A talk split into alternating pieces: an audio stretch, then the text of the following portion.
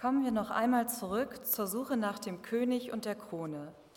Die beschriebene Reisegruppe ist wieder unterwegs. Sie ist auf dem Heimweg. Es ist still, keiner spricht. Nur die Geräusche der Reittiere sind zu vernehmen.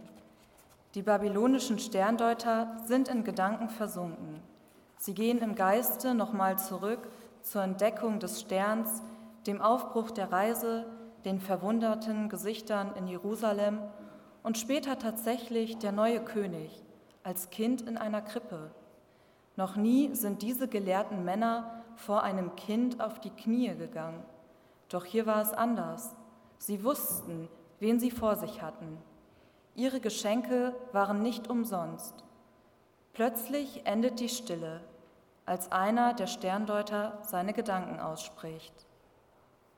Hieß es nicht immer, die Juden würden einen Messias einen König erwarten und herbeisehen? So hörte man zumindest. Und außerdem stand davon ja auch was in ihrem heiligen Buch. Die Sache mit dem Geburtsort Bethlehem, meine ich. Umso irritierender ist das Ganze. Ich kann dir im Moment nicht ganz folgen. Was genau meinst du? Was ich meine? Mich beschäftigt die ganze Zeit die Frage, warum wir tausend Kilometer in großer Vorfreude und Erwartung in ein anderes Land reisen, nur um dann festzustellen, dass man dort gar nichts von einem neuen König weiß. Ich würde eher sagen, man will nichts wissen. Hast du den Gesichtsausdruck von Herodes gesehen? Eine Mischung aus Angst, Wut und Hass. In seine Hände will ich nicht geraten. Ja gut, also er als amtierender König bangt natürlich um seine Macht. Aber was ist mit den ganzen jüdischen Gelehrten?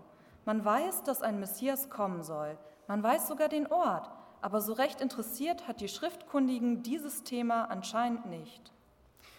Vielleicht wissen sie auch nicht, wie ernst sie diese Botschaft nehmen sollen. Ein neuer König wird ja auch einiges ändern.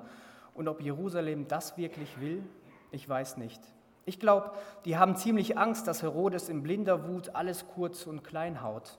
Dann soll lieber alles in alter Ordnung bleiben. Selbst eine schlechte Ordnung ist besser als ein Chaos. Kein Wunder, dass die Jerusalemer ein Schrecken bekommen haben. Dann sind wir wohl die Einzigen, die sich über den neuen König gefreut haben. Nein, bestimmt nicht. Du hast doch die glücklichen Eltern gesehen. Ach ja, und von den Hirten war ja auch die Rede gewesen.